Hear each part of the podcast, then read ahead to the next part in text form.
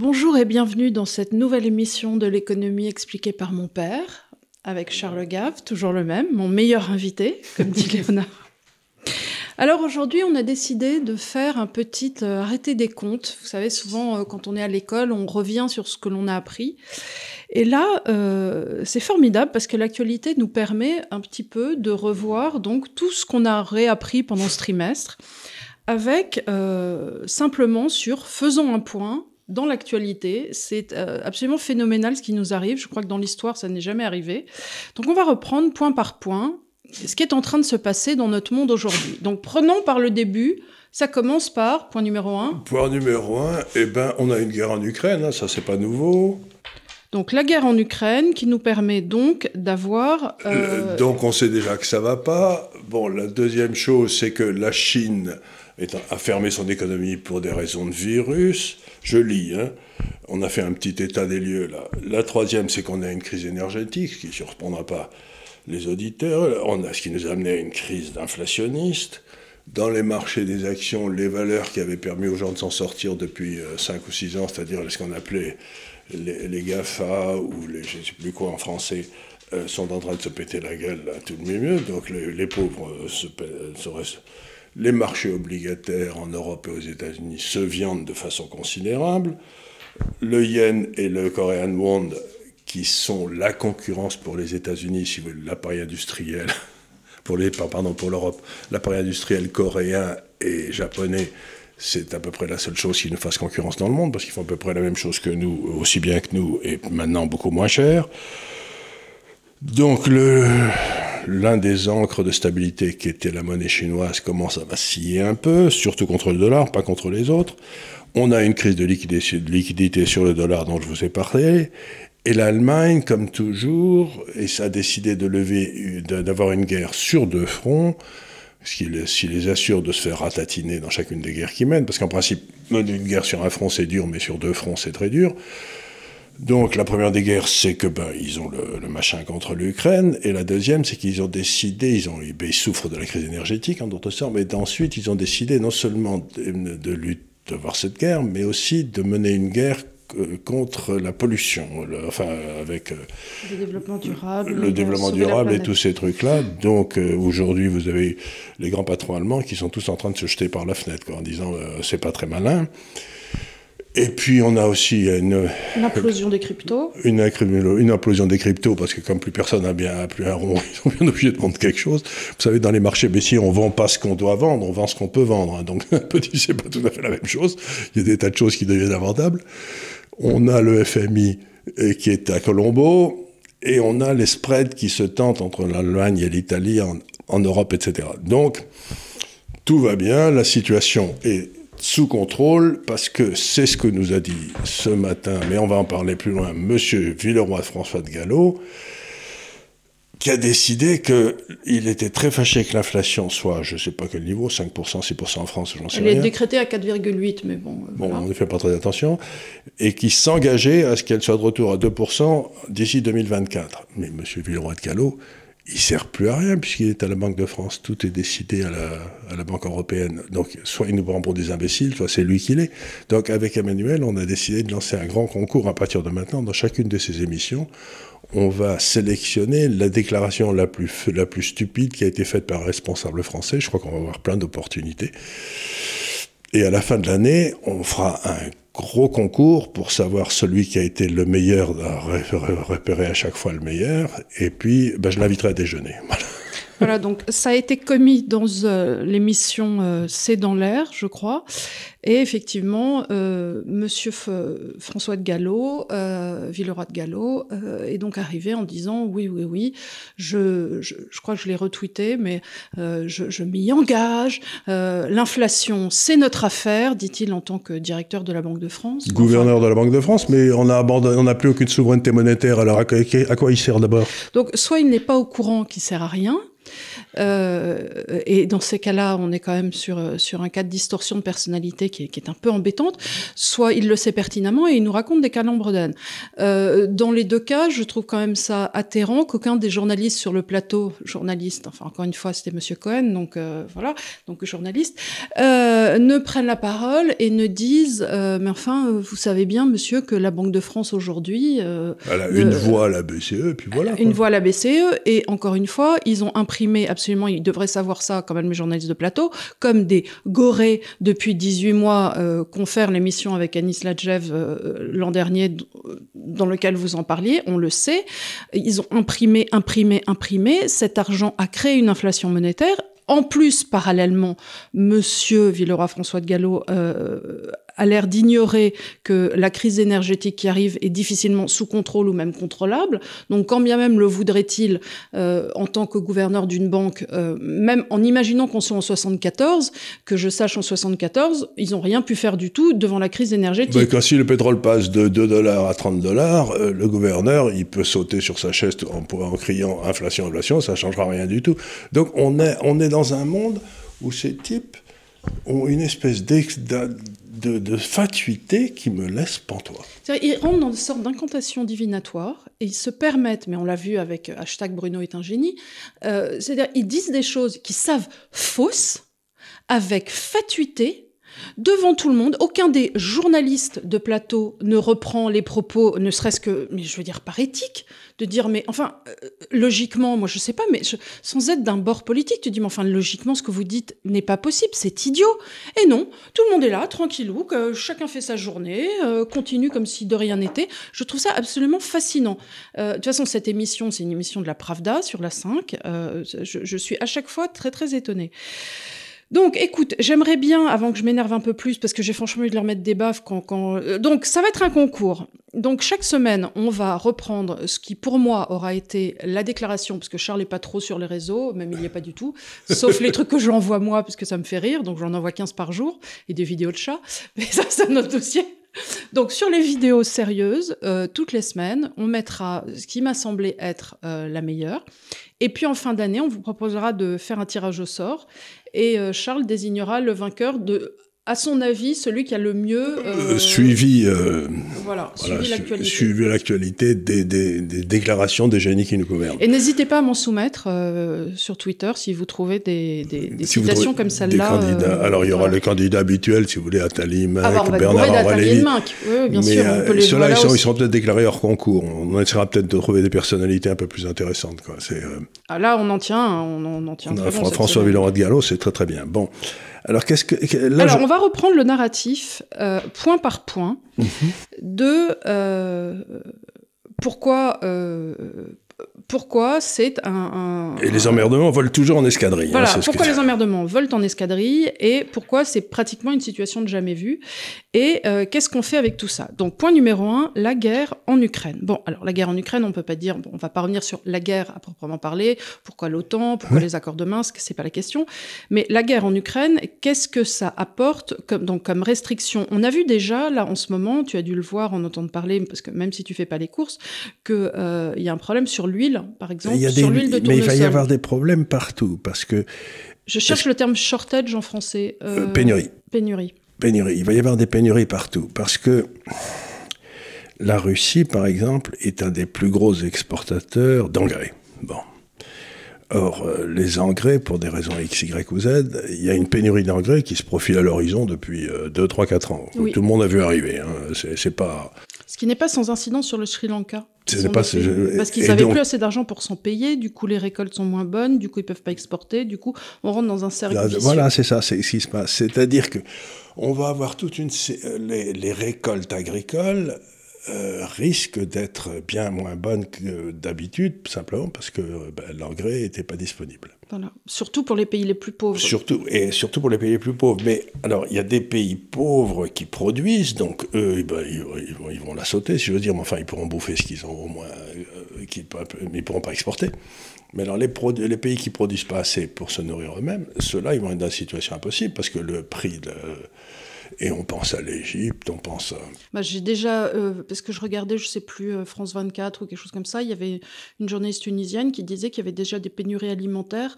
Très graves en Tunisie, oui. Très graves en Tunisie, qui sont déjà perceptibles pour la population. population. Et, et on est l'été. Donc ça va aller, arrive octobre. Arrive octobre, novembre, décembre, et ça va commencer à souffrir. Et donc, la première des choses dont il faut se rendre compte, c'est que c'est pas vraiment cette guerre qui a créé ça, mais ça fait des années que, encore une fois, sous la pression des écolos, on a décidé qu'il fallait plus investir dans les usines d'engrais, qu'il fallait plus investir dans les engrais, qu'il fallait plus investir dans, le, dans les mines de cuivre, qu'il fallait plus investir dans ceci. Donc, ça fait des années qu'on n'investit plus dans le maintien de notre appareil de production, aussi bien agricole qu'industriel. Et, énergétique. Qu'énergétique. Et donc, c'est maintenant que ça arrive. Et ça va avoir des répercussions terribles sur les pays qui sont le plus à la limite. Mais ça, c'est la vraie question, parce que toutes les grandes dépenses étatiques, toutes les hausses de dépenses étatiques qu'on a depuis, euh, depuis 30 ans, en plus sont allées à des dépenses de fonctionnement. fonctionnement. Et à des, des, transferts sociaux. on n'a pas fait d'investissement. On, a, arrêté, par exemple, le nucléaire. On n'a fait aucun investissement et c'est perceptible euh, dans l'armée, c'est perceptible dans l'éducation, c'est-à-dire que tous les domaines, euh, ou même l'infrastructure de base étatique, la recherche, tous ces points-là n'ont pas fait l'objet de transfert de fonds ou c'est allé complètement dans dans euh, ben, C'est qu'on a, beaucoup, on a beaucoup dépensé par exemple euh, pour les études sociologiques du CNRS, mais on a assez peu dépensé dans, les études scientifiques du CNRS. Donc on, a développé toute une série de ce que j'appelle des faux boulots qui sont des gars qui font des rapports que personne ne lit sur des sujets qui n'intéressent personne à la place, de, je sais pas, d'essayer de trouver de nouvelles, molécules pour les engrais ou des choses comme ça. Donc, on a eu des gouvernements depuis des années, gouverner c'est prévoir, qui n'ont rien prévu, qui n'ont fait que distribuer, distribuer, distribuer, et qui ne maintenaient pas l'outil qui leur permettait de distribuer. Mm-hmm. Et c'est euh, là le lundi prochain, enfin vous, au moment où vous, vous, écouterez ça, ce sera déjà publié puisque là on est vendredi, ce sera publié lundi et que ça vous le verrez le jeudi suivant.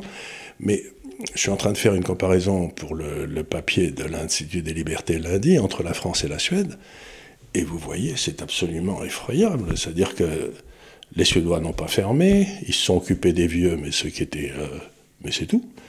Et puis euh, rien n'a fermé. Et vous regardez le déficit budgétaire suédois, bah, il n'a pas augmenté, la dette n'a pas augmenté. Alors les gens disent souvent oui, euh, mais la Suède n'a pas du tout euh, le rapport démographique que l'on a. ils ne sont pas du tout la densité. Alors j'aimerais juste dire que quand tu es à Stockholm et que tu prends le métro, tu es à Stockholm mais tu prends le métro. C'est pareil que si tu prenais le métro à Paris. Je veux dire, tu es dans le métro, tu vois, ça, ça se passe C'est vrai que c'est un très grand pays avec une petite population, mais la population. Dans les villes. Dans, les, villes, elle est concentrée à Stockholm, à Malmö, à Göteborg et dans une ville universitaire, mais ils sont aussi tassés que chez nous. Dans, le reste est vide, mais ça n'empêche que là où ils vivent, ils sont tous tassés. quoi, donc ça rien à voir. Et quand tu as l'université, tu as l'université pareil qu'ici.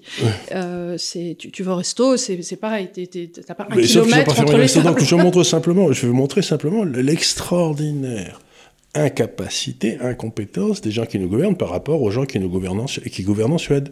C'est-à-dire qu'ils ont des comptes courants excédentaires, ils ont un budget excédentaire, ils ont, la dette a diminué de 10 points de base depuis 10 ans, enfin bref, tout va bien en Suède, et nous, tout va mal. Et on a été dans la même zone, on a été dans l'Europe tous les deux, donc c'est simplement la preuve extraordinaire de l'incroyable incapacité des gens qui nous gouvernent. Et ils ont leur monnaie.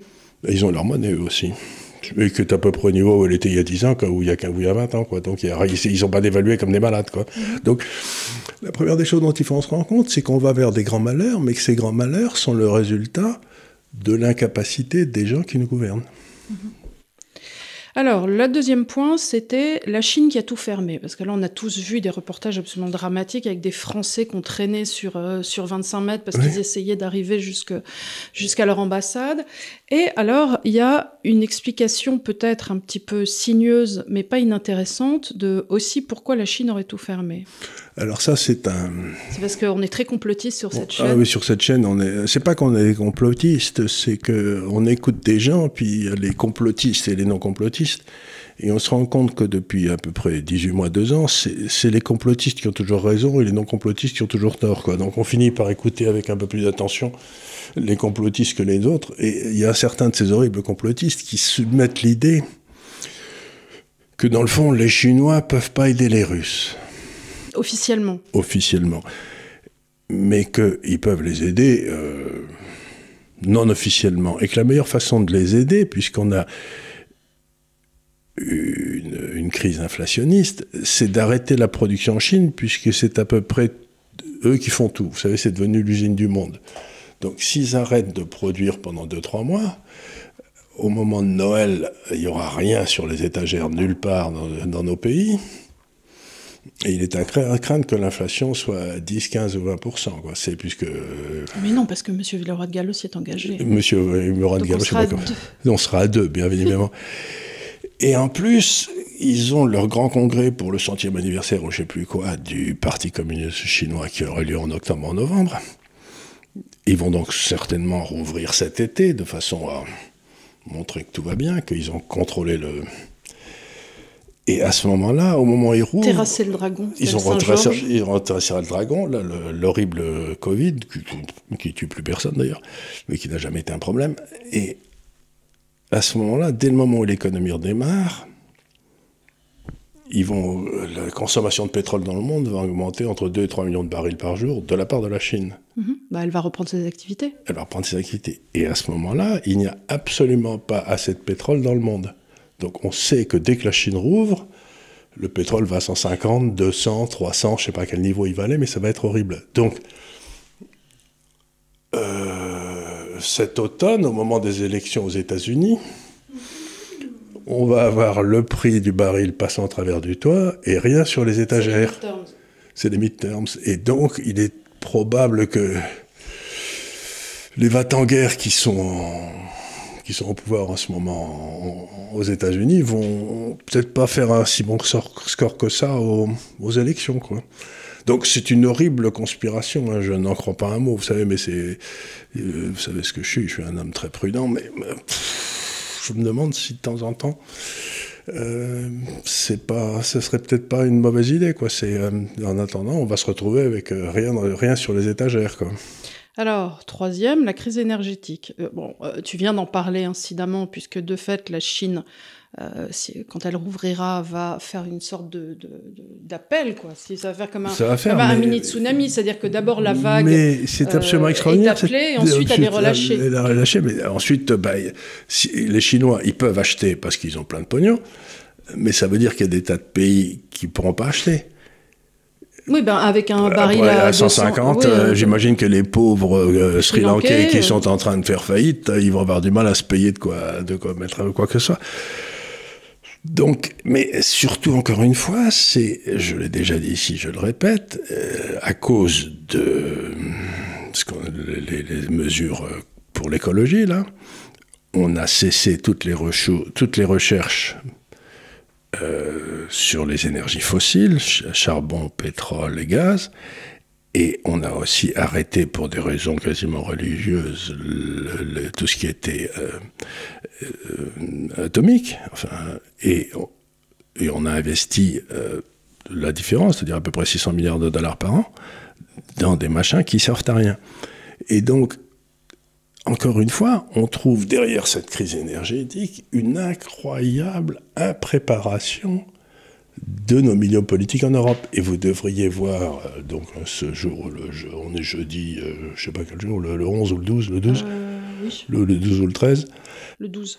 On est le 12, jeudi 12. Mais les déclarations que viennent de faire les grands responsables économiques, les patrons des grandes firmes allemandes, du style Siemens, etc., les types, ils sont dans un état, ils disent, mais vous vous rendez pas compte de ce qui va nous arriver C'est-à-dire que si euh, les, Européens disent alors on va plus acheter de pétrole russe, parce qu'on n'en a pas vraiment besoin, puis on peut le trouver ailleurs, soit, tant que les Chinois ne l'achètent pas. Très bien. Et puis d'ici un ou deux ans, ça nous prendra un ou deux ans, mais on va arrêter aussi d'acheter du gaz russe. Mais est-ce qu'ils s'imaginent, ces imbéciles, que les Russes vont attendre deux ans pour arrêter les livraisons de gaz? S'ils les arrêtent aujourd'hui, l'économie allemande s'arrête aujourd'hui. Donc vous êtes en train de dire, bah, vous on ne se servira plus de vous dans deux ans. Ben, le type va dire, bah, écoutez, si ça vous fait rien, on va arrêter aujourd'hui. Hein. Enfin, je sais pas, ça me paraîtrait. Bah, euh, je vais vous attaquer dans deux ans. Bah, si ça vous fait rien, je vais vous attaquer aujourd'hui. Le, le seul truc, c'est est-ce que, enfin, à mon avis, ils vont attendre d'avoir une solution pour se retourner avant de dire euh, je vais voir ailleurs, parce que, euh, enfin, Bon, ils s'en foutent, ils ferment, ils ferment le robinet, ils laissent le, le gaz dans les trous. Et aujourd'hui, le chiffre d'affaires des exportations d'hydrocarbures de la Russie a jamais été aussi élevé. Ils continuent à exporter. Ils, ils exportent moins, mais à deux fois le prix. oui, donc euh, ils s'y Donc, ils, ils sont très, très très contents, et ça va, on garde nos réserves, et en plus on vit mieux. Alors, où est le problème? Donc on, est, on est gouverné par des gars qui... Je sais pas, je sais pas, je comprends pas, je comprends pas ce qu'ils essayent de faire. Je, je crois qu'ils n'ont pas d'idée. Je, je crois qu'ils sont, ils s'imaginaient tous que les, qu'il suffisait qu'ils fassent les gros yeux pour que tout le monde se couche, mais pff, faire les gros yeux à la Russie, vous savez, c'est un très gros ours, hein, il faut pas l'embêter. Moi, je sais pas, je peux raconter une petite anecdote, c'est que j'avais un, père qui était officier, qui était en Angleterre à un moment, et puis euh, il a rencontré le dans une conférence que faisait le maréchal euh, Montgomery. C'était le vainqueur d'El Alamein, c'était le, général britannique qui a été le plus, euh, qui a été le meilleur pendant la Seconde Guerre mondiale. Alors, c'était pendant les années 50. Et on lui a dit, euh, qu'est-ce que vous, qu'est-ce que vous espérez faire, que comptez faire contre la Russie qui présente un danger militaire Il a répondu, la Russie, I don't do Russia. Parce que tous ceux qui ont essayé de faire Russia, ils se sont pété la gueule. Donc, il y a des pays que vous emmerdez pas. L'Afghanistan en est un. La Russie en est un deuxième. Je veux dire, il y a des pays, je sais pas, qu'il faut pas aller au qui il faut pas aller chercher des noises, quoi. Or, ça fait, euh, ça fait huit ans qu'on essaye d'emmerder la Russie avec l'Ukraine, avec le Donbass, avec tout ça. Donc, il y a quelque chose que je comprends pas. C'est une espèce de fatuité en s'imaginant qu'on va gagner. Tous ces gars qui ont perdu la guerre en Irak, en, Syrie, en, au Vietnam, etc., ils sont en train de nous expliquer que they are going to do Russia. Tu vois, ils vont s'occuper de la Russie. Bah, comme si j'étais en train de sortir de la tranchée parce qu'ils m'ont dit d'y aller dedans je serais pas bien content parce que je suis pas certain qu'on va gagner. Mais je, je dis pas que c'est bien ou c'est mal. Je dis qu'il y a des, y a- Stratégiquement, stratégiquement, you, you don't do Russia. Je veux dire, attaquer la Russie, c'est You do not poke the bear. dans le pot vert. On donne pas des coups à un grizzly quand on est soi-même en culotte côte courte, quoi. Donc il y, a, des- il y a des- il y a des- mais vraiment des tas de choses que je comprends pas aujourd'hui. Qui sont les gars? Ils n'ont aucune connaissance historique, ils n'ont aucune connaissance géopolitique, ils comprennent rien. Je sais pas. Alors ça nous amène au quatrième point qui était la crise inflationniste. Bon, ben, la crise euh, inflationniste, elle fait que commencer. Enfin, on l'a vu, en tout cas, euh, encore une fois, je me réfère à cette vidéo qu'on avait fait ici à l'époque où le studio était différent avec Anis Latchev qui était euh, donc euh, en, en visio. Euh, on était quand même certain que cette crise inflationniste arrivait déjà dans la mesure où euh, la BCE et euh, la Fed imprimaient comme des gorées.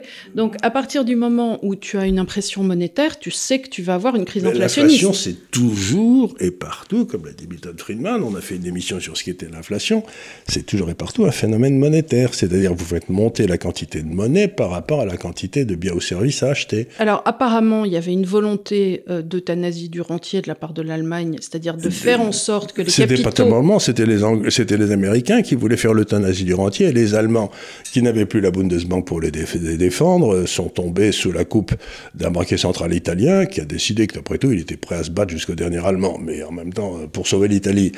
Et maintenant, il est Premier ministre pour, être, pour, l'avoir- pour, le, ré- pour le récompenser. Service rendu. Pour service rendu. Mais euh, l'inflation, c'est toujours un phénomène monétaire. Donc vous avez doublé la quantité de monnaie des États-Unis. Je crois que 80% des dollars émis depuis l'indépendance des États-Unis ont été émis dans les cinq dernières années. Oui, j'ai lu ça aussi. C'est quand même ça, ça vous dit qu'il y a eu un léger problème de la machine s'est emballée. Donc, bah, vous mettez plein d'argent, mais ensuite cet argent, il est là. Mais oui, tu peux pas Alors, faire rentrer le dentifrice dans le tube. Non. Alors, la première étape, c'est toujours une hausse des marchés des actions. Oui. Parce, que, parce que les gens disent j'ai plein de pognon, qu'est-ce que je vais faire? Qu'est-ce que j'en fais euh, bah, J'imagine l'immobilier dans une certaine Voilà, mesure. je, je vais, je, je vais changer d'appartement et je vais m'acheter un liquide, tu vois, c'est Ouais. deux trucs que, que tu fais. La deuxième, c'est que ça va dans l'indice des prix de détail. Les gens commencent à gueuler en disant mais ça va pas du tout votre Ouais, truc. ouais, le beurre a augmenté, l'huile, euh, etc. voilà, bon. Et la troisième étape, c'est tu dis mais la monnaie qu'on me donne pour, euh, pour, mon, pour le paiement de mes services, j'en veux pas. Et à ce moment-là, ça se termine toujours par une pétée de hausse pas possible de l'or, par exemple. Et donc, on a eu la première étape, et ils sont stupéfaits d'avoir la deuxième. Mhm. Et ils n'ont pas encore revu arriver à la troisième, c'est-à-dire que leur monnaie va s'écrouler. Et, et donc, mais qui sont ces gars-là? Je reviens toujours à la même chose, mais Qui, qui, sont sont-ils? Quels sont leurs réseaux? Mais, mais qu'est-ce qu'ils cherchent à faire? Enfin, ils ont. Je sais pas, je suis, je suis stupéfait. Donc là, on est euh, à quel moment dans la courbe? On est dans le moment On est en où, train de euh, passer, ça passe, ça passe, ça montait les marchés des actions, tout le Voilà. monde était content, et l'immobilier. Maintenant, c'est le, prix de l'huile et des frites qui commence à monter, ça voilà, va pas du tout. Et on Et, va euh, bah, avoir ensuite effondrement de la monnaie. On va avoir derrière l'effondrement de la monnaie. Il n'y a pas d'autre solution. Il n'y a pas d'autre solution. Euh, plus Donc les Français pourront plus aller en Thaïlande. Mais par contre, les Thaïs pourront venir en France. Eh Bah, ben oui, notre niveau de vie va s'écrouler. En fait, aussi, ce qui se passe, c'est que bon, euh, le beurre va augmenter, ainsi de suite. J'imagine que ça sera quand même euh, majoré dans une certaine mesure. En revanche, proportionnellement, notre iPhone va devenir euh, intouchable. de venir de, ben, c'est-à-dire qu'on va acheter des téléphones qui, qui téléphoneront à la place d'être des ordinateurs.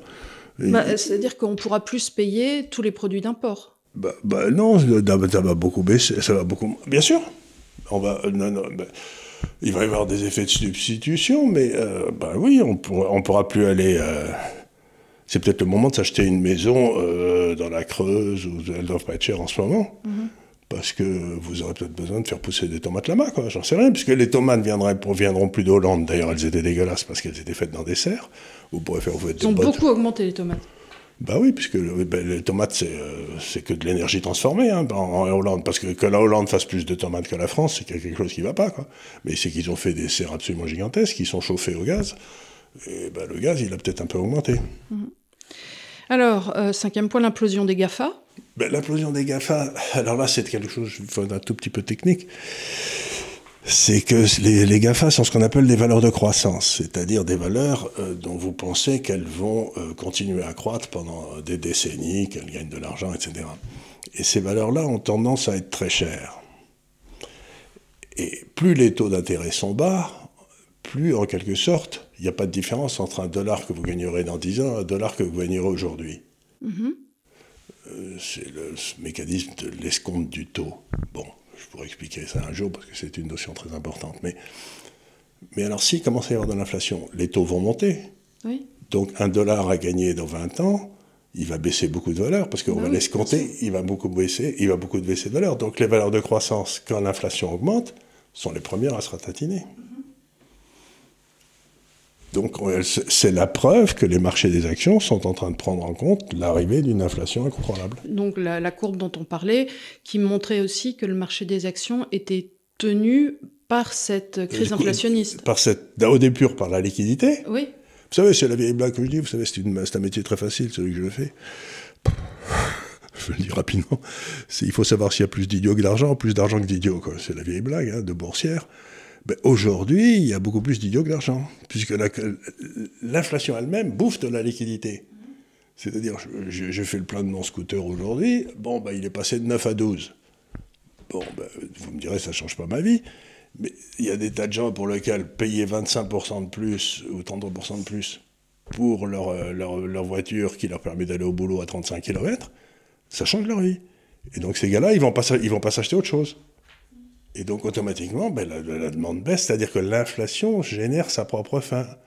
À un moment, le, si j'ose dire, tu continues à imprimer, mais les prix montent, encore plus vite que ce que tu peux imprimer, donc en fait, la liquidité baisse. Oui. C'est-à-dire que, et à ce moment-là, ben, c'est là où tout le monde se, tout, tout le monde saute par la fenêtre, quoi. Et on est en train d'arriver à ce moment-là. Mais que ces gars-là les, les pas su, c'est, euh, je, je sais pas, je sais pas. Ils avaient qu'à lire Cantillon. Cantillon, ça a été écrit donc au 18e, au début du 18e, par un économiste irlandais qui écrivait en français, qui était remarquable, qui a fait une énorme fortune en shortant les marchés au bon moment. Mais donc ça fait à peu près quoi 1800, 1800 C'était en 1715 1815, 1915, 2015, ça fait 300 ans que tout le monde sait ça. Et Mais eux, ils ne sais- savent pas. Tu sais, je, je finis par croire que dans nos départements, euh, dans tous les gens qui dirigent, personne n'a véritablement de vision. on est tellement géré par des inspecteurs des finances qu'en fait les gens s'attellent à faire. Regarde le débat présidentiel euh, entre Marine Le Pen et Emmanuel Macron les questions étaient débiles, mais je veux dire, on s'est retrouvé à parler de trucs. Est-ce que la TVA ramenée au pourcentage de 8% sur les ménages de 15-25 ans qui eux-mêmes ont un taux préférentiel? Tu dis, mais de quoi on parle? Alors, C'est pas ça gouverner un pays. Qu'il y ait 20 personnes en France qui soient capables de faire ça, je suis contente pour eux.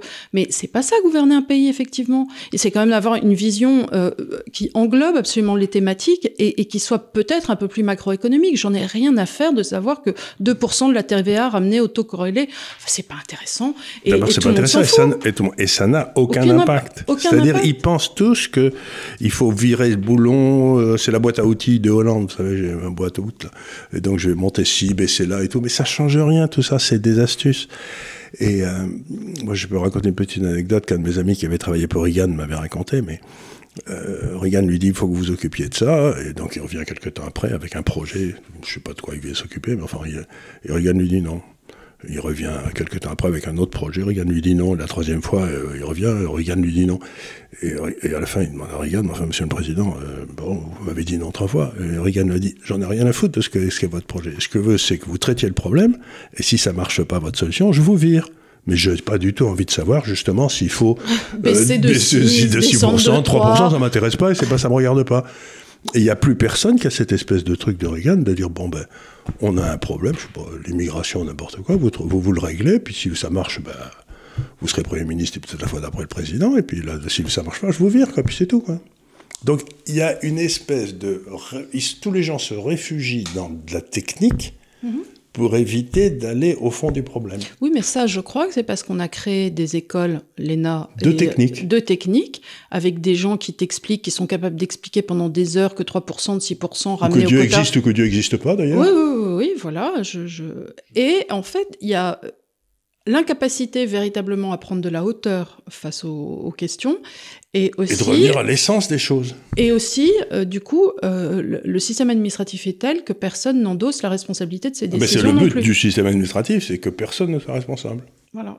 C'est toujours la même, c'est toujours pareil, quoi. C'est euh, mais, mais ils sont très contents d'eux. Monsieur Villeroy de Gallo qui m'explique qu'il va ramener l'inflation en dessous de 2% en 2024. Mais ce type est un malade. Mais dans une certaine mesure, tu vois, même à droite, là, euh, euh, euh, petit aparté, mais que quand Eric Zemmour nous explique que c'est pas de sa faute, c'est parce qu'il y a Poutine et que la veille il aurait gagné et que le lendemain il ne gagnait plus. Mais si gouverner, c'est prévoir est-ce qu'une campagne, ça n'est pas aussi prévoir l'imprévisible, comme par exemple le Covid? Je ne sais pas, on sort d'une histoire de Covid qui nous est tombée dessus en Deus Ex Machina, ce n'est pas out of the blue. Mais c'est pas le Covid qui est tombé. si on voit la Suède, c'est les mesures qui ont créé, c'est les mesures pour traiter le Covid qui ont créé un drame en France. Le Covid, il a créé aucun drame en, Suède. C'est simplement les types, ces fameuses, qui ont pris des mesures, et c'est les mesures qui ont, créé un désastre. Mon point était que dans le tournant de vie qu'on a actuellement, ça n'est pas hors de propos que de réfléchir au fait qu'une campagne ne, voilà, ne va pas se dérouler de façon linéaire et qu'il faut anticiper le fait aussi que... Qu'il va y avoir des surprises. Qu'il va y avoir des surprises et ne pas savoir s'adapter bah, c'est un peu comme quand tu mènes une guerre, tout à coup tu te trouves en terrain marécageux alors que tu pensais qu'il allait, ça allait être sec, bah t'envoies pas ta cavalerie. Euh, et tu te dis bah je m'adapte. Et ben là c'est un peu pareil, tu te dis bon il t'arrive un truc, hein, la ben Russie, machin truc, et ben si t'as pas prévu de solution, bah c'est que ton plan il était merdique. Et surtout, et tu me, et tu et surtout t'as pas fait un plan assez général ou pas? Tu partais des principes, il aurait parlé des souverainetés, ben il aurait, y aurait eu aucun problème. Mais là si on va si on parle que de mesures techniques pour se débarrasser d'une partie de la population qui vit en France dont on veut plus, ben, d'un seul coup, ce, ben, qu'il raconte, c'est plus audible parce que c'est pas ce qu'on a, c'est pas ce qu'on attend. Eh ben, c'est une faiblesse. Ah ben tout à fait, fait. Que tu, n'es parti. C'est-à-dire qu'il est euh, tombé, il a dû être conseillé par des gens qui sortaient de ce milieu-là, mais il est tombé dans, dans le, truc français de, se préoccuper avec soin euh, de l'arbre et jamais de la forêt, quoi.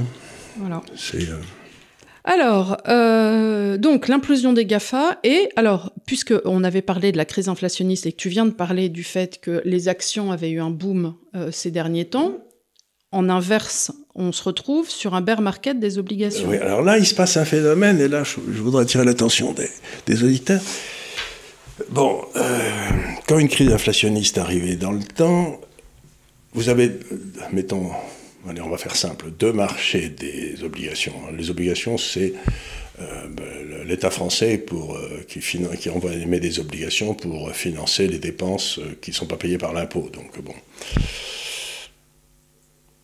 Vous avez les obligations des pays développés, la France, l'Allemagne, l'Angleterre, les États-Unis, etc. Et puis vous avez les obligations des pays émergents, le Brésil, l'Inde, la Malaisie, l'Indonésie, etc. Dans toutes les crises inflationnistes du passé, les obligations des pays émergents se cassaient beaucoup plus la gueule que les obligations des pays développés, parce qu'il y avait une sécurité juridique, etc. Or, dans cette crise-là, elle ne baisse pas, c'est nous qui baissons, c'est nos obligations qui baissent. Et je relis ça au fait, comme on l'a expliqué ici, que d'un seul coup, l'état de droit a disparu chez nous. Mmh. Il se dit, tous ces gens-là se disent, mais attendez une seconde, euh, j'ai vu les, les, Russes, là, on mmh. leur a Vous tout, leur avez coupé. on leur a tout piqué.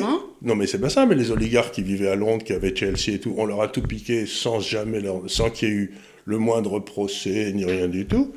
On leur a tout piqué. Donc les gars se disent, mais pourquoi j'irais financer les déficits de ces gars-là? Puisque si jamais ça va mal, que je, comme, comme je le dis, je commence à sentir des pieds, ils me prennent tout. Mais sans compter qu'en plus, on avait vu que les Russes à la base, euh, achetaient beaucoup d'obligations d'État françaises. françaises. Donc ça, ça doit nous manquer. Ça, mais ça manque complètement. Mais en plus, à partir du moment où les Russes n'achètent plus, j'ai des informations qui arrivent du Moyen-Orient, etc., euh, tous les types au Moyen-Orient sont en train de fermer leurs comptes à Genève, à Londres, à Paris et à New York pour les ouvrir à Dubaï ou à Singapour. C'est-à-dire qu'ils disent, il n'y a pas de raison que je mette mon, endroit, mon pognon dans un endroit où s'il y a un trouble politique, si le type achetait une maison à Vancouver, le chinois de base, c'est pas parce qu'il aimait Vancouver, c'est parce qu'il se disait, si ça commence à chauffer en Chine, j'aurai moins une maison où aller. Mais si on lui pique, il dit, je vais pas acheter ma maison à Singapour, je vais, acheter, je vais, pas, je vais l'acheter à Singapour ou je vais l'acheter à, à, à Dubaï, etc. Donc, le gros avantage qu'on avait, c'est de la sécurité juridique, nous donner la possibilité de vendre nos actifs de façon, nos maisons, notre, nos obligations, de façon euh, considérable à ces autres pays, ce qui nous permettait à nous de vivre au-dessus de nos moyens. Mm-hmm. Oui, parce que ça nous faisait rentrer des liquidités. Ça faisait rentrer des liquidités, et donc ça faisait que nos maisons montaient, et donc on les vendait au-dessus du prix, et donc on était très contents. Mais ça y est, c'est fini. Donc les marchés obligataires sont en train de se péter la gueule parce qu'ils ne sont plus achetés par les excédents d'épargne qui venaient des autres pays. les, les, marchés obligataires de nos pays, parce que des pays émergents, ça se passe ah ben, bien. Eux, ils achètent très bien le marché. Donc ils se disent, pourquoi j'achèterais le marché obligataire français qui me donne du 0%, du 1%, c'est-à-dire du moins 3, moins 4% en termes réels, alors que je peux acheter, moi, brésilien, le marché obligataire euh, brésilien qui me donne 9% euh, euh, ou 10%. Bah, bah, je ne vais plus l'acheter. Donc du coup, nos marchés obligataires perdent ses acheteurs et s'écroulent. Mhm. Et donc, on s'est tiré une balle, non pas dans le pied, mais dans la tête. Mais incroyable. Je vous dis, quand je vois ce qui se passe, j'arrive pas à y croire. Je me dis, mais aurait-il aurait voulu que ce serait pas. Ah bah ça. le, plan se déroule, mais de façon absolument imperturbable. C'est la tragédie grecque. Tout le monde sait comment, tout le monde sait comment ça va se terminer, mais on peut rien faire. On est là, bom, bom, bom, bom. Il n'y a pas une connerie qu'on fasse pas. Quoi le BRIS. Euh, la chute du yen et du Korean won. Alors, c'est quand même surprenant, le yen, parce que justement, on nous posait la question euh, il, y a, un mois. Bah, il était très sous-évalué. Il était très sous-évalué. Et ben, il est encore plus. Ah oui, alors ils le font exprès, ils font leurs asiatiques. Non, alors c'est pas ça, c'est que là, là, il y a, bon, il faut être un tout petit peu de technique. D'abord, il y a un peu de, c'est que les marchés obligataires, euh, les Japonais ont des excédents d'épargne monstrueux. Bon, on en a souvent parlé ici. On a fait une émission spéciale Japon. On a fait une émission, vous pouvez regarder le dossier. Euh, et alors, ce qu'ils font, c'est que ils aiment beaucoup, comme les taux d'intérêt sont à zéro au Japon depuis euh, 10 ans, dès qu'il y a un pays qui leur donne plus que zéro, par exemple les États-Unis, si ça leur donne du 2 ou du 3, ils vont acheter l'obligation américaine pour ce Madame euh, Watanabe, qui est la Madame Watanabe, c'est notre, euh, notre veuve de Carpentras. Veuve, de Carpentras, voilà. La veuve de Carpentras va acheter les obligations américaines. À ce moment-là, elle vend ses yens. Mm-hmm. Et elle achète des dollars. Et comme, les taux, comme nos marchés obligataires s'écroulent, ce que je viens de dire, les taux montent. Et comme les taux montent, Madame Watanabe se dit, je vais, c'est le pied, je vais faire du 3%. Donc elle vend son yen et elle achète du, euh, oui, bah, bien sûr. du dollar. Et du coup, le yen se pète la gueule. Mais ça, ils peuvent l'anticiper quand même. Alors, je, euh, oui, mais puis ils ont des réserves de change, ils pourraient agir et tout. Mais euh, le gouvernement japonais a décidé que lui, il empêcherait son marché obligataire de baisser. D'accord. Donc, ce qu'il fait, c'est que le marché obligataire japonais est donc quasiment bloqué à un, taux, un rendement de 0,6% maximum. Ils ont dit les taux longs iront pas au-dessus de 0,6. De toute façon, je crois que tu, tu avais dit qu'ils avaient très peu de marchés obligataires. Avaient- ben, maintenant, il y en a quasiment plus. Mais Ouais. il- ça veut dire que. Donc, il faut prendre rendez-vous si tu il faut veux. pas devoir l'acheter. Mais, donc, les taux sont bloqués à 0,6. Si tu as 3% et 0,6, automatiquement, les gens arbitrent. Bah oui. Mais logiquement, ce qui devrait se passer, c'est que la monnaie, le- les marchés japonais, puisque devrait, le, le taux long devrait passer de 0,6 à 2 ou 2,5 pour que ça soit 50. Mais les, le marché, les, les Japonais ont décidé qu'ils ne voulaient pas faire ça. Donc ce qui se passe, c'est qu'ils impriment de l'argent pour acheter des obligations japonaises. Ce qui fait baisser l'yen, Encore plus. encore plus. Après, ça va les rendre super compétitifs à l'export. Ils vont. Ah ben, euh, ben, c'est pas possible, c'est même pas incroyable. Et les Japonais ont tellement fait ça depuis 10, 15, 20 ans qu'ils ont des réserves de valeur à l'extérieur du Japon qui fait que quand ils dévaluent en yens, tout le truc qu'ils ont acheté à l'étranger dans le passé monte en valeur puisqu'ils ont dévalué. Donc un- ça monte beaucoup. Et donc le Japon est le seul pays, à ma connaissance dans l'histoire, qui en dévaluant s'enrichit. faut le faire. Les Japonais, c'est jamais comme les autres. hein. Les Japonais, c'est pas pareil. Ils sont pas notés pareil. Donc en principe, quand on dévalue, on s'appauvrit. Ah ben non, mais ils ont tellement d'actifs à l'étranger que maintenant, quand ils dévaluent, c'est eux qui s'enrichissent. Donc ils n'en ont rien à cirer. Pour eux, c'est un jeu à somme, à somme positive. Ils s'enrichissent et leurs entreprises deviennent plus rentables encore. bah, ça, ça fait simplement que tu, on va croiser de moins en moins de Japonais en voyage. On va crever- mais par contre, les voitures japonaises, tu vas en avoir un paquet en France. hein. Oui, elles sont mignonnes, ça va. Euh, quoi dire sur le yuan renminbi? Alors là, c'est aussi un. Alors, le, le- le yuan a baissé vis-à-vis du. Le renminbi, c'est la même chose, a baissé vis-à-vis du dollar un peu. Évidemment, puisque le dollar, euh, il y a une crise de liquidité. Mais il faut savoir que les, Jap- les Chinois se sont détachés du dollar en 2014. Ils ont dit, bon, à partir de maintenant, on flotte librement. hein. En fait, comme toujours, c'est pas vraiment librement. Ils flottent, il y a l'autre qui ronfle. hein. Comme un sonneur. Il y a, il y. Mignon. Bon. Et alors, ce qui se passe, c'est qu'ils ont une espèce d'indice pondéré d'un certain nombre de monnaies qui suivent. Et donc, il y a le yen, il y a le coréen won, il y a l'euro, il y a le dollar, c'est issu d'une moyenne pondérée comme ça. Mais si le dollar monte tout seul et qu'il reste accroché au dollar, ils vont se surévaluer par rapport à toutes ces monnaies. Donc ils ont décidé, il y a à peu près 5, 6, 10 jours, bah, qu'ils allaient maintenant se détacher du dollar à nouveau et qu'ils allaient laisser baisser leur monnaie vis-à-vis du dollar pour pas se réévaluer trop par rapport au Japon, par rapport au Corée allemande, parce que ça les mettrait, euh, et tout le monde de dire, ça y est, le- le- l'écroulement du yuan, que tout le monde attend depuis la nuit des temps, l'écroulement de la Chine, ça a commencé. Sauf que, euh, pour voir si une monnaie va s'écrouler, je regarde toujours le marché obligataire. Parce que c'est là où on voit vraiment les trucs. Ben, le Bah, marché c'est la confiance. c'est la confiance Dans sur temps. 10 ans, dans le temps. Et ben, le marché obligataire chinois, il continue à faire beaucoup, beaucoup, beaucoup mieux que le marché obligataire européen en une seule monnaie. Donc ça veut dire que ce qui se passe, c'est un simple ajustement technique, mais que pour l'instant, à mon avis, il n'y a aucune perte de confiance. Donc, et je tiens à signaler que pour ceux qui travaillent à partir de l'euro, ceux qui nous écoutent, ben, le marché obligataire chinois en euros, il est, il est quasiment au plus haut toujours. Donc, en quelque sorte, c'est pas le yuan qui baisse, c'est le dollar qui monte parce qu'il y a une crise de liquidité, ce qui est autre chose. Euh, je voudrais vous dire à ce propos, parce que certains d'entre vous euh, demandent en commentaire ou nous envoient des mails ou euh, demandent sur le site, on ne peut pas, par rapport à, l'AMF, vous donner euh, d'informations directes euh, de placement. Euh, vous savez qu'il faut des agréments en France pour ça, et, nous, on fournit un conseil gratuit, comme ça, très généraliste. Donc, on- je suis désolée, mais on ne peut pas vous donner de, de références pour où placer, quoi acheter en pratique, parce que c'est un métier.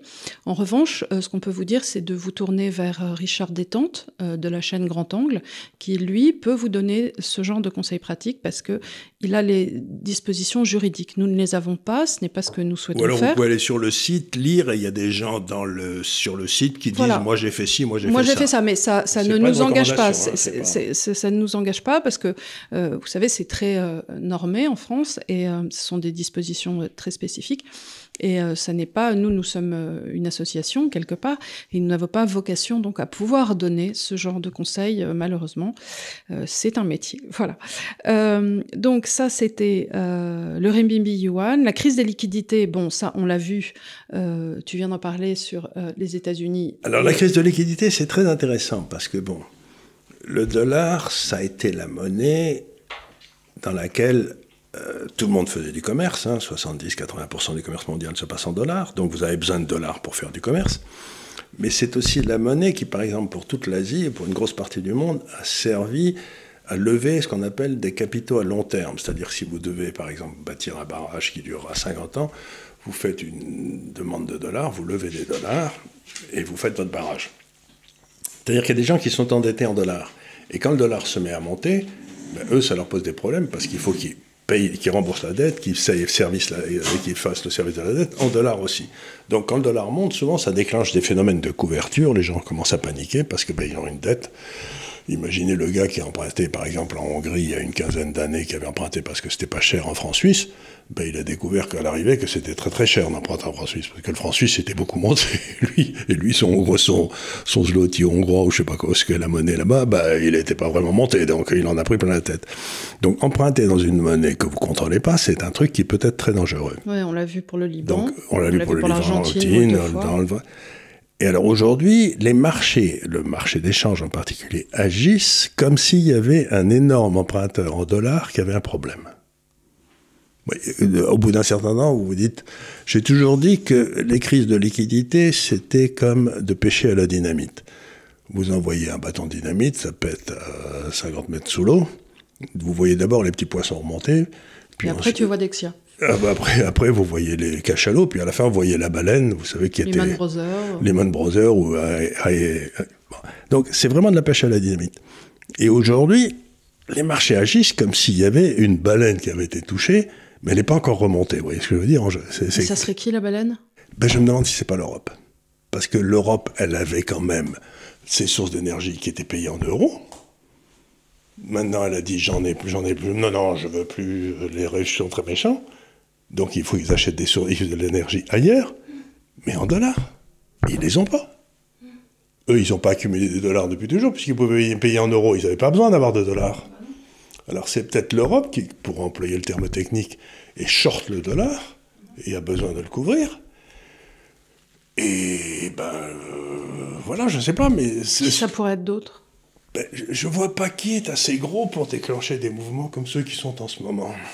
Et nos banques sous-capitalisées, peut-être Enfin, toi, tu dis l'Europe, mais l'Europe des pays. Est-ce que ça serait pas plutôt notre système, systèmes ça peut être la fausse, ça peut peut-être notre système bancaire qui aurait. euh, On sait qu'il est sous-capitalisé. on sait qu'il Et sous-capitalisés, on on, sait connaît qu'il y a pas des loups, on connaît pas leur position. Mais, euh, mais alors ça pourrait être des sociétés de matières premières qui auraient. Ça peut être dans le système d'assurance. Et de dont parlé, réassurance, oui. de réassurance dont j'ai parlé, où il y aurait des gens qui recouvrent des choses qu'ils ne pouvaient pas honorer. Je ne sais pas, mais, Mais les marchés le sauraient. mais le marché, au bout de ça, je le saurais, parce que quand il y a quelqu'un de taille relativement petite qui a pris un, un pet sous la ligne de flottaison, on, Société Générale, à l'époque, vous l'aviez su. on l'avait, on, le- on le sait assez vite, parce que les types qui travaillent dedans, ça, bon. Mm. Tandis que là, je sais pas, j'ai l'impression que, moi, à mon avis, c'est, ça peut être, ça peut être l'Italie, ça peut être la France, je sais pas exactement, des gens qui ont besoin d'acheter du pétrole ou, mais Mais l'Italie, au moins, n'a pas le déficit commercial que l'on a et elle a une balance des comptes courants qui est meilleure. qui est meilleur, etc. Nous, nous, on a passé les 100 milliards de déficit, ça y est. Oui, oui, ça y est. Ça y est, oui, oui, ça y est. Donc on a à peu près 100 milliards de déficit, plus allez, 200, 250 milliards de déficit des- de la- du budget. Donc on doit on est très largement au-dessus de 10% du PIB. Et on doit, euh, je sais pas, je crois qu'on a une, une tranche de dette qui arrive. Oui, euh, une tranche de dette qui arrive, mais ça fait rien, la BCE l'achètera. Donc, ce que je veux dire par là, c'est qu'il y a une crise de liquidité, que la crise de liquidité, c'est parce que moi, je- j'en ai connu des crises de liquidité. Mais en principe, si vous voulez, j'ai toujours diagnostiqué la crise de liquidité à temps, mais je me suis toujours trompé sur le gars qui allait sauter. Je veux dire, je disais c'est la Pologne et c'était la Suède. Euh, je disais c'est oh là là, il va y avoir un drame en Russie et c'était l'Asie qui sautait. Vous voyez ce que je veux dire? Je veux savoir quel est le gars qui saute mmh. parce que ça se passe au niveau des banques centrales. Et là, là, là, personne ne dit rien. C'est donc les banques centrales doivent savoir qu'il y a un loup mais euh, elles sont très très occupées à, ne rien dire parce qu'elles bah, essayent de ne pas déclencher la panique. Aussi bien, euh, c'est le Portugal et on est. Oh, oh, oh bien, c'est le Portugal, c'est. Euh, c'est une grosse banque française, je sais pas, mais c'est. mais les banques, l'indice des banques baisserait plus si c'était le cas. Il a baissé, mais pas, pas plus que le marché. Donc je me dis, là, là, il y a un loup, mais je sais pas très bien où il est, quoi. Mais vous savez, c'est ça sent le renard. Voilà, ça sent le renard. C'est quand vous vous baladez dans la forêt, et que vous avez un peu d'expérience, etc. De temps en temps, il n'y a plus un bruit. Mhm. Vous savez, il n'y a plus un bruit, les oiseaux chantent plus et tout. Vous le dites, ouh, il doit y avoir un truc, quelque chose qui se passe. C'est marrant parce que j'étais à la manif euh, des Gilets jaunes à l'époque, euh, avant qu'ils cassent l'Arc de Triomphe, juste avant, et j'étais avec un copain qui a l'habitude des manifs, euh, qui, qui, est très militant depuis qu'il a 18 ans. Et tout à coup, dans la manif, Pareil, il n'y avait plus un bruit. Et il me dit ah, On va pas prendre cette rue, viens, on recule. Et bien, deux minutes après, il y avait les CRS qui chargeaient, enfin deux minutes, cinq secondes après, on s'en serait pris euh, plein la tête. Donc effectivement, je crois beaucoup en l'instinct de terrain de, personnes qui ont l'habitude et, euh, et, de se dire que quelque part, il y a un moment où quand ça pue, l'armée américaine a fait des études tout à fait, tout à fait frappantes il y a des officiers comme ça, ou des sous-officiers, qui se baladent, euh, je sais pas, à Bagdad, n'importe où, et d'un seul coup, sans qu'ils sachent pourquoi, ils disent à tous les hommes, tout le monde a couvert. Et ça pète 30 secondes après. Et je crois qu'on doit avoir une espèce d'instinct qui devient. C'est le cerveau reptilien. C'est le cerveau reptilien qui vous dit Ouh là là, l'air est en train de bouger de façon normale, il y a quelque chose.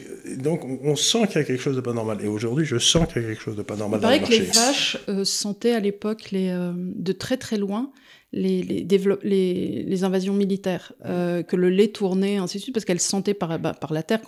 J'imagine qu'effectivement, si tu as des bataillons de, je sais pas, 5000 hommes qui marchent à un endroit de, avec des chars ou ainsi de suite, tu dois le sentir. Euh, Et il paraît que les animaux sentaient de très loin. Enfin, les, vaches, on s'en rendait compte. C'est comme les tremblements de terre, les, chevaux sortaient des, ah bah oui, les gens, écuries euh, à toute allure. Les personnes au moment du tsunami, bah, il y avait un prêtre comme ça qui avait été sauvé parce que son chien, c'était, bah, je crois, à Bali.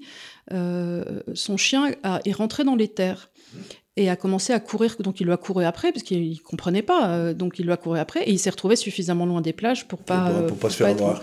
Mais c'est ça. Donc il y a des espèces de trucs comme ça où l'instinct commence à jouer un rôle. Et euh, moi, je, alors je peux pas justifier vraiment ce que je dis, mais je dis d'abord les marchés à ensuite le dollar monte, les spreads se tendent. Tout ça, c'est des choses que, que j'ai déjà vues, ma bonne dame. Donc je dis, il est peut-être. Euh, alors qu'est-ce qu'on fait maintenant pour nous protéger? Alors euh, oui, alors juste, j'aimerais terminer sur l'implosion des cryptos. Ah ben, l'implosion des cryptos, ben, vous êtes un type, si vous voulez, bon, vous avez joué les cryptos, vous gagnez un peu d'argent, etc. Et puis, euh, bah, vous commencez à prendre des claques en bourse, vous commencez à prendre des claques sur vos emprunts, etc. Donc, vous vous dites, bon, ben, je vais vendre mes cryptos. Donc, euh, il faut bien vous rendre compte que quand un marché... C'est pas parce que les cryptos vont mal, c'est parce qu'en fait, le marché va mal, du coup, les que gens... Que les autres marchés vont mal. Je veux dire, coup, les gens liquident ce qu'ils peuvent liquider et ils liquident de la crypto. Et moi, ce que je dis toujours, c'est que dans un marché... Euh, dans un marché baissier, vous vendez pas ce que vous devriez vendre, c'est-à-dire les saloperies, vous vendez les seules choses sur lesquelles il y a encore un marché. Oui. On vend ce qu'on peut et non pas ce qu'on doit. C'est ça la, drame du marché. Donc, euh, ben, j'ai l'impression qu'aujourd'hui, il y a toute une série de gens qui étaient peut-être en levier ailleurs, sur les, sur les GAFA par exemple. Donc en fait, tu te retrouves avec tes mistigris parce que tu peux pas les liquider et tu vends ce qui est liquide. Tu vends ce qui est liquide. Et ben, il y a peut-être des gens qui sont obligés de vendre du crypto aujourd'hui parce qu'il reste une certaine forme de liquidité dans les cryptos. Mhm. Et donc, euh, c'est un signe de plus qu'on est dans une crise de liquidité. Et ça, c'est un truc très curieux qui est c'est exactement l'inverse. Vous savez, quand je vous disais qu'au début, quand vous imprimez trop d'argent, ben, ça va dans les marchés des actions. Mais quand il n'y a plus assez d'argent, c'est les marchés des actions et les cryptos qui dérouillent le plus, parce que c'est elles qui avaient gagné le plus aussi au début. C'est un effet de, c'est un effet de tuyau. D'un seul coup. Un effet de tuyau, c'est pas drôle. Enfin, moi. Et donc tout ça, c'est, j'ai déjà vu, j'ai déjà donné. Et est-ce que tu crois que quand tu dis que ça pourrait être, euh, on n'est pas au courant de tout, est-ce que ça, est-ce que ça peut être aussi une implosion euh, de, du Maghreb? C'est possible. Qu'il commence à y avoir des pays dans le Maghreb qui sont vraiment. Bon, alors le Maroc est encore. là, on va avoir un changement de. Oui, mais il y a le, Maroc, le Maroc, ça Le Maroc, c'est encore tenu parce qu'il y a des capitaux. Il y a des capitaux. L'Algérie, on ne sait pas trop ce qui s'y passe, mais à mon avis, ça ne doit pas être bon à voir. Mais c'est surtout la Tunisie, qui est très inquiétante. Très inquiétante parce que là. Et l'Égypte l'Égypte, et euh, bah, il y a toute la Somalie, etc. Mais l'Égypte, la Somalie, tout ça, ça a 100 millions de personnes, et la quasi-totalité du blé vient d'Ukraine, de Russie. Quoi. Donc là, c'est peut-être ça qui est en train de, de partir. Quoi. C'est, euh, parce que euh, avec une crise alimentaire et une crise énergétique, ça rend un certain nombre de pays aussi africains, ah peut-être, très, très, très, très, très Très vulnérable. On a Très vulnérable. Les premières, remarques que j'avais fait quand ils ont commencé à prendre ces mesures idiotes. Ah bah tout de suite, tu as parlé du Maghreb. J'ai parlé tout de suite en disant, oh c'est toujours par là que ça part. Quoi. Euh...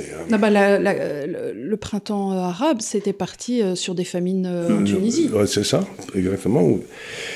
Et donc, encore une fois, quand le système des paiements mondiaux, le système du commerce mondial, c'est une machine tellement compliquée que mettre un grand coup de tatane dedans et, dire euh, c'est pour parce que j'ai moralement raison de le faire, c'est ne rien comprendre. C'est se rendent pas compte de, de, de, la vie de tous ces gens qui, qui dépendent de leurs décisions et, et, et, et auxquels ils pensent pas, c'est-à-dire auxquels ils pensent pas, les, des horreurs en chaîne. Mais encore une fois, pardon, mais on est sur un commandement 14-18 avec euh, avec les officiers euh, qui ripaillent euh, en, en, arrière en arrière à Bruxelles, voilà, à Bruxelles, et puis les autres ils sont envoyés au front. ils sont tués, mais les autres ils sont peut-être en Égypte en ce moment. en Égypte ou ou à Tunis ou. Ça, ils se rendent pas compte de ce qu'ils ont fait. Ou à Bizerte. Voilà. Donc, donc, euh, encore une fois, il faut faire attention. Alors, je regarde un petit peu les conseils qu'on a donnés dans l'Institut des libertés. Je me dis, bon, l'or, il faut en avoir, c'est évident. Bon, les obligations chinoises, c'est encore ce qui se fait de mieux. Puis en plus, elles, ne se débrouillent pas trop mal, même si elles ont un petit problème en ce moment. Et mes actions, qui sont des actions qui, euh, qui n'ont rien à voir avec les États et tout à voir avec des vrais besoins, du style Eric Schneider, etc. Bon, ça me paraît à peu près pas mal, quoi. Euh, il faudra peut-être un jour réfléchir, mais je sais pas, s'ils réussissent pas à acheter des obligations chinoises, ils vont pas acheter des obligations indonésiennes, c'est vachement difficile. Ça. Donc, euh, Mais après, tu as des, as des EFT qui... Tu as des ETF qui peuvent le faire. Pourquoi j'en qui peuvent le faire, mais il va falloir peut-être réfléchir un petit peu, mais en tout cas, le conseil de ne rien avoir qui dépende des gouvernements européens ou américains me paraît essentiel. Et là, je voudrais dire quelque chose sur la technologie militaire et la technologie euh, euh, de la santé. Parce que ce dont on est en train de se rendre compte en Ukraine, un, F, vous savez, un avion d'assaut, etc., les grands avions américains de combat, là, ça coûte 350 millions de dollars, l'avion. Le pilote, pour le former, c'est au moins 2 millions de dollars, il a une durée de vie de 10 ans, etc. Bon. Bon, les tanks, ça coûte des cent et des mille, enfin tout ça. Et aujourd'hui, vous avez des drones qui sont faits par les Turcs, les Russes ou les Israéliens, ou les... qui coûtent 700 000 dollars. Et on se rend bien compte que ce qui, a gagné la guerre de l'Azerbaïdjan contre l'Arménie, c'était les, drones turcs. Mhm.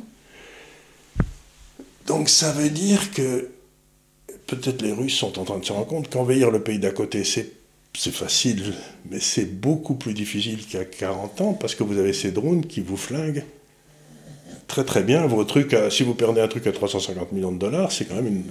Oui, oui, vous êtes énervé. Vous, êtes énervé. Tandis qu'il y a un truc à 700 000 dollars qui peut être rechargé, se reposer, recommencer, etc., mm ça vous tue pas.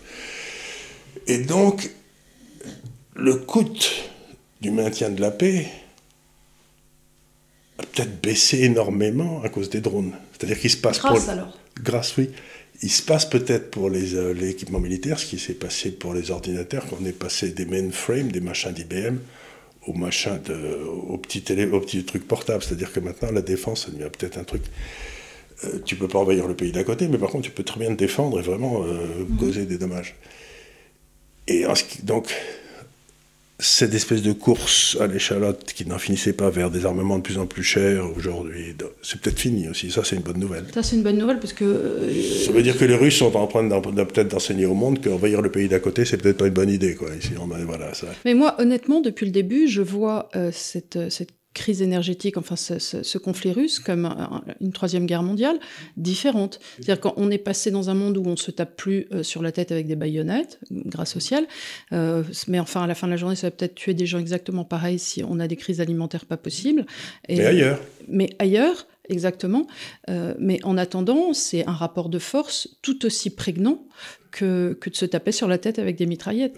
Et, et, mais là, mais, le euh, coût n'est plus le même. Autrefois, celui qui dépensait le plus dans l'armement était celui qui gagnait. Eh ben, c'est pas certain. Bah non, aujourd'hui, c'est celui qui a les matières premières. Non, c'est pas simplement les matières premières, c'est qu'aujourd'hui, il a le drone qu'il achète en Turquie pour pas cher et qui détruit des armements. oui, toi tu continues à parler armement, mais moi je, parle en termes de, de, ratio psychologique et de rapport de force. Aujourd'hui, un pays fort, c'est un pays qui quelque part est antifragile aurait son autarcie. ça, c'est pas sûr, c'est un autre débat. Mais le, ce que j'essaye de dire, c'est simplement que, euh, comme disait ce brave Voltaire, il disait dans l'histoire quand même, les, Dieu a toujours plutôt favorisé les grandes armées par rapport aux petites, quoi. Et ça me paraissait en effet, ça a été vrai. Euh, et aujourd'hui, c'est peut-être plus le cas. C'est-à-dire que le fait que tu sois extrêmement riche, extrêmement puissant, que tu t'achètes les meilleures armes, les meilleurs trucs, ça sert peut-être à rien parce qu'ils se font détruire par un machin qui mhm. coûte trois fois rien. Oui, je comprends ce que tu dis. Donc c'est pas du tout une question, c'est simplement que maintenant, bah, ça sert à rien de dépenser des milliards. Et les Européens, encore une fois, ont rien compris parce que à peine ils avaient envahi euh, l'Ukraine, que qu'est-ce que faisaient les Allemands? Ils commandaient 100 avions à 350 millions de, dollars chacun.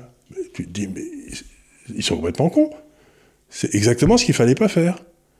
Donc moi, c'est ça qui me sidère. Et alors, la deuxième chose, c'est qu'on se rend compte aussi que ces dépenses de santé qu'on fait, qui, qui explosent tous les budgets, etc., l'espérance de vie commence à baisser dans tous les pays. Donc en France, là, j'ai vu. à quoi ça euh, sert? J'ai vu un truc horrible, c'est euh, la hausse de la mortalité infantile. Et on n'arrive pas à l'expliquer. Donc, la hausse, donc aujourd'hui, on est en train de se rendre compte que la solution qu'on a prise de dépenser toujours de plus en plus pour la santé dans des produits euh, de nature chimique, etc., ça marche plus. Donc il faudrait peut-être faire ce que dit Raoult, c'est-à-dire aller voir toutes les les cellules qu'on a inventées, les nouveaux trucs qu'on a inventés, et voir si par hasard, celles dont on sert pour, pour, guérir du rhume des foins, guérir pas le cancer aussi, tu vois ce que je veux dire? C'est-à-dire qu'il faut peut-être chercher dans des trucs qui ne, sur lesquels il n'y a pas une rentabilité immédiate, mais cette espèce de folie qu'on a de plus on dépense d'argent, plus ça marche, ben on a peut-être atteint pour la défense et pour la santé, qui sont les deux gros postes, le moment où on atteint la rentabilité marginale du capital investi qui baisse. Et il faut peut-être arrêter ça pour faire autre chose. Et c'est peut-être là aussi qu'il y a un effort de compréhension à faire. Mais ce n'est pas les crétins qui nous ont amené tout ça qui vont le faire. Bah non. On ne demande pas aux gens qui nous ont causé des problèmes de trouver des solutions. Des solutions. Donc, euh, c'est-à-dire que cette guerre d'Ukraine met en lumière deux faillites incroyables, et la crise du Covid avant, deux faillites incroyables de notre système. Le fait que l'espérance de vie baisse, et le fait que bah, des avions, des, chars, etc., peuvent se faire détruire par un lance-pierre. C'est l'histoire de David et de Goliath. Quoi. Donc c'est quand même ça, c'est des éléments qui sont quand même plutôt positifs. Voilà. Écoutez, j'espère qu'on vous aura pas trop déprimé une fois encore euh, dans notre semaine, euh, dans notre semaine de, de, de, récapitulatif. Euh, encore une fois, je vous enjoins à trouver cette semaine, dans la semaine qui arrive, la meilleure déclaration idiote. Nous, on, a, on a c'est nous qui commençons. Hein. Oui, oui, avec Villeroy de Gallo, là, on en tient, on tient quand même un champion. Voilà. Et d'ailleurs, on le ressortira dans un an pour, non, enfin, dans deux ans, du coup, pour lui, pour, pour, rigoler. Monsieur, 2024. L'inflation en dessous de 2%. En dessous de 2%. Je prends le pari. Je prends le pari, voilà. Euh, n'hésitez pas à le jouer placé. voilà. Merci encore de nous avoir suivis. À la semaine prochaine. Merci beaucoup. Au revoir.